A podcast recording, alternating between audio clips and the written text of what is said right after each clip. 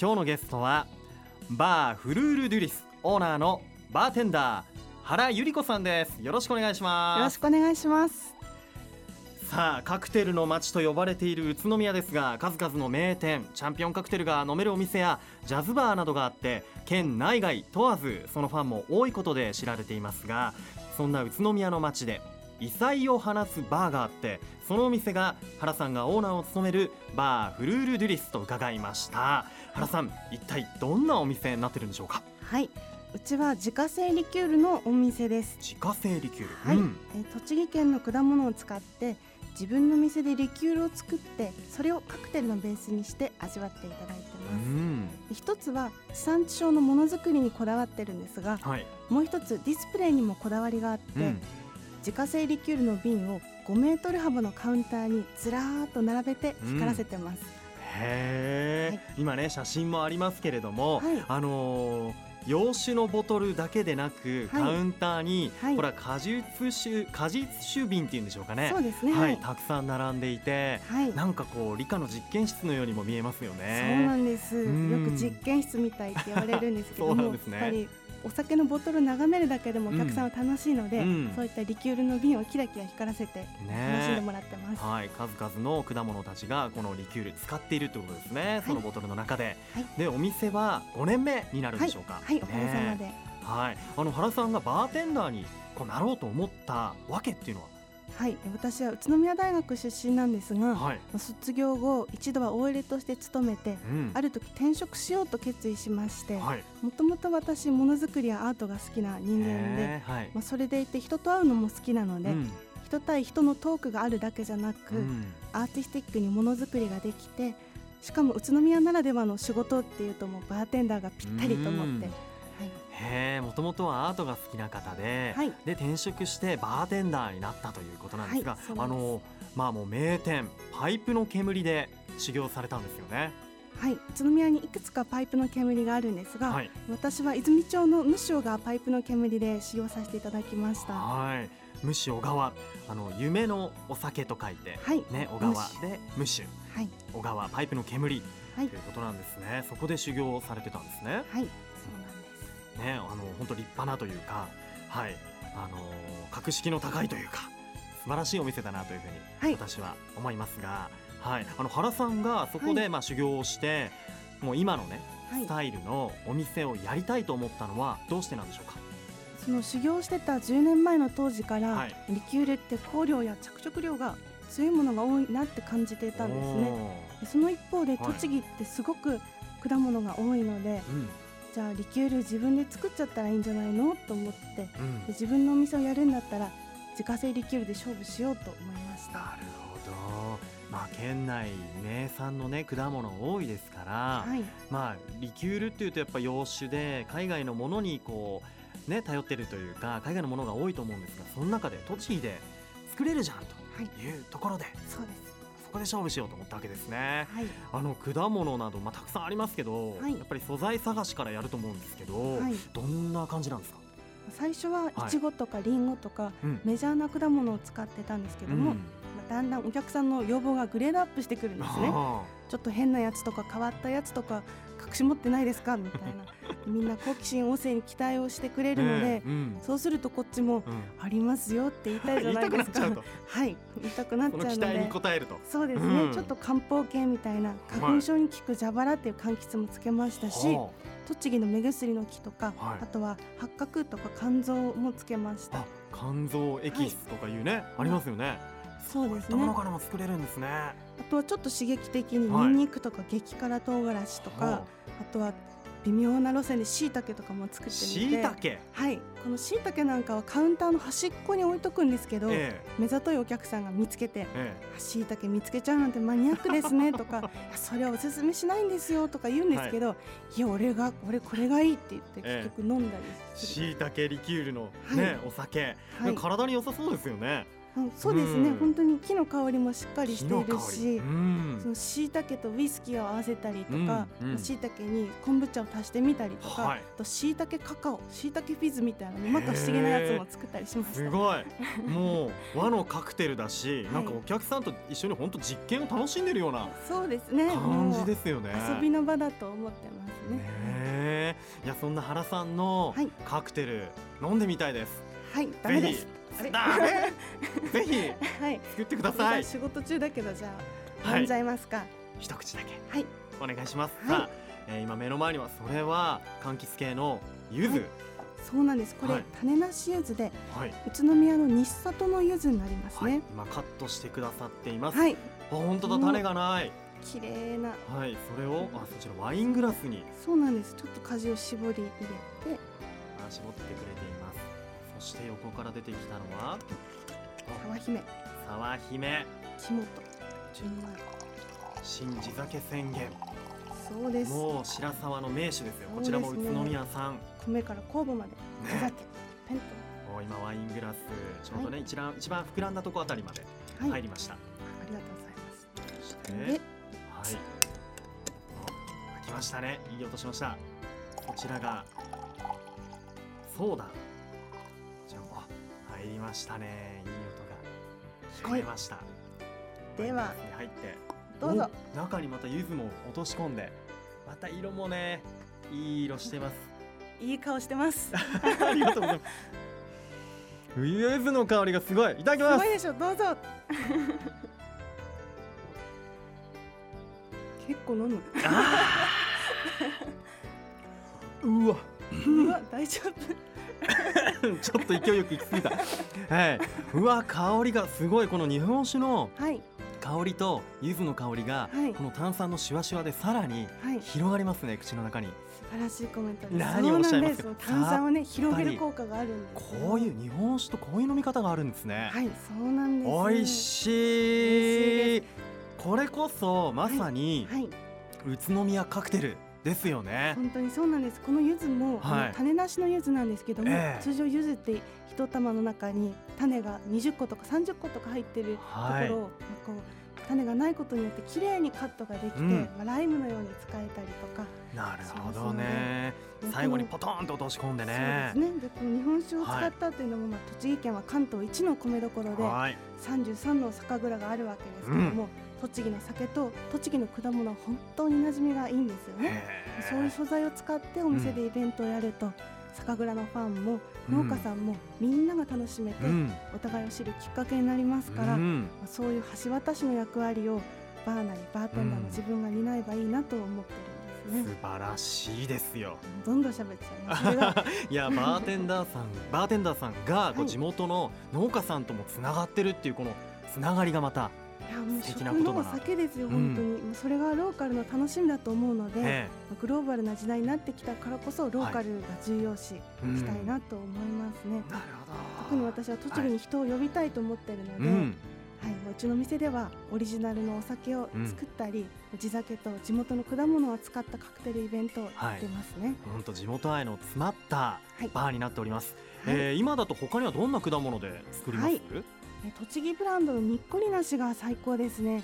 これもまた日本酒とすっごく相性が良くうて、日本酒と梨の果汁1対1がすごくいいです。そうだなそれも。はい、にっこり梨をカットしてジューサーにかけてうん。果汁をこして、そこにまあ焼いたの中和とか、うん。宇都宮の四季桜などの純米酒を入れるんですね。そういったカクテルは一瞬で作れるんですけども、はい。果物も日本酒も長い期間手間暇かけてようやくできるものなので、えしかもその歴史を積み重ねた土地の人のえ手によって生産されてますから、うん。その恵みをカカクテルの一杯のグラスに込めて届けるっていうのが本当に大事だなと思ってます。本当地元愛たっぷりのぷりですよ。原さんが、ねはい、作ってくださるということでそっちも飲んでみたいなと思うんですがまた後半でもね、はい、あの地元愛も含めお話しいただきたいと思いますので、はい。引き続きよろしくお願いします、はい、よろしくお願いでします。は一旦ブレイクしましょう。さあ改めまして今日のゲストはバーフルール・デュリスオーナーのバーテンダー原由里子さんです。改めましてよろしくお願いします。よろしくお願いします。あのお客さんとか、はい。生産者さんとのこう交流で日々成長し続けている原さんでございますがオープンから5年。その間に作っていたこう果実酒、何種類あるかというと160種類以上、ね、すごい。自分でもびっくりされますよね。はい、あの未だね原さんの挑戦続いていて、はい。つい昨日ですか、はい。とあるコンテストに参加されたんですよね。はい、そうなんです。え栃木銀行が開催しました女性経営者のためのビジコンではい。第1回目の大会でした。ね。えー応募総数70名から、まあ、選考されて書類選考ですかね。で、はい。最終審査ということで公開プレゼンを行ったのが70名のうち5名。そのうちの1人はい。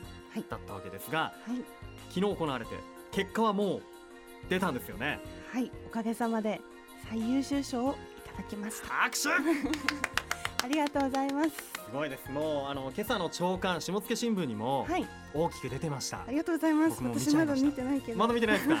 ぜひこの後はい、見てみてくださいはい、よ、お客さんにメッセージで写真の画像をいただいて、はい、そうです買います。ね今もあのスタジオの前に、はい。多分おそらくね原さんのファンの方が、本当ですね、もうね。大勢詰めかけちゃって、はいもう窓ガラスが割れんばかりの。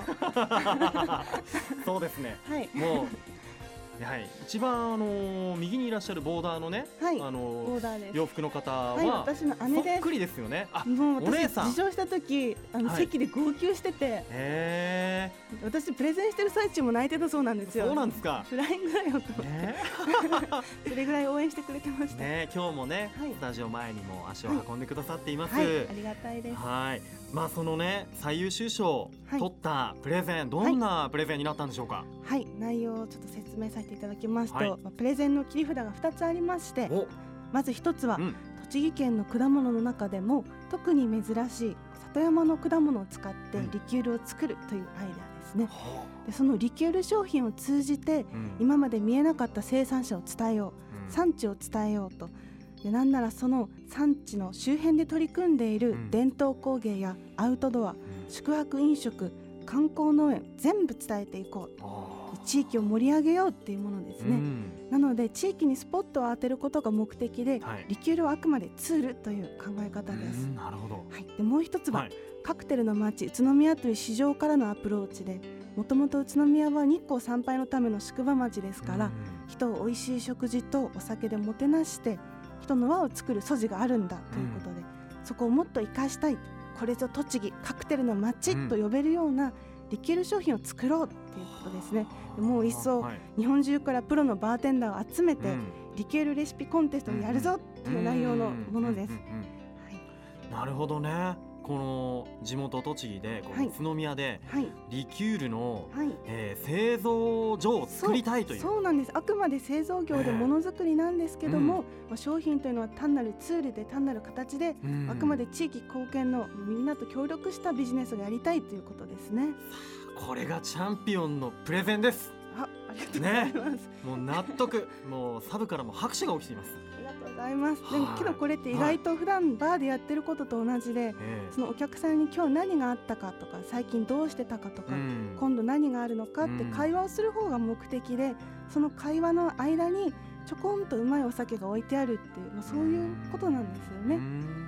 はい、お酒はあくまでツールなので、えまあ、プラスアルファバーテンダーはそのお酒がより美味しくなる気分で酔えるエピソードを伝えるっていうお仕事なので、はい。はい、私実はお酒そんなに強くないので、アルコール自体は全く重要じゃないと思ってるんですよ。はいね、うちはノンアルコールでも楽しみに飲みに来た、うん来てくださる方が多いので、そうですか。はい、うんこれからは少しカフェと融合した感じのノンアルコールの市場が大きくなると感じてます。へえ、そういう風に感じていらっしゃる。はいね、あのーこのね。まあ今気分で酔えるエピソードと言ってましたけど、はいもう今のエピソード聞いただけで私十分あのはい酔えます。あ嬉しいさっき一口飲んだのね、ちょっと飲みすぎだたったですよね。はい、ね、すみません。大変失礼いたします。あのですね、まあプレゼン本番まで、まあはいいろんな方との関わりはい、あったと思うんですが、はいまあ応援してくれた方もいると思います。どんな方いらっしゃいました？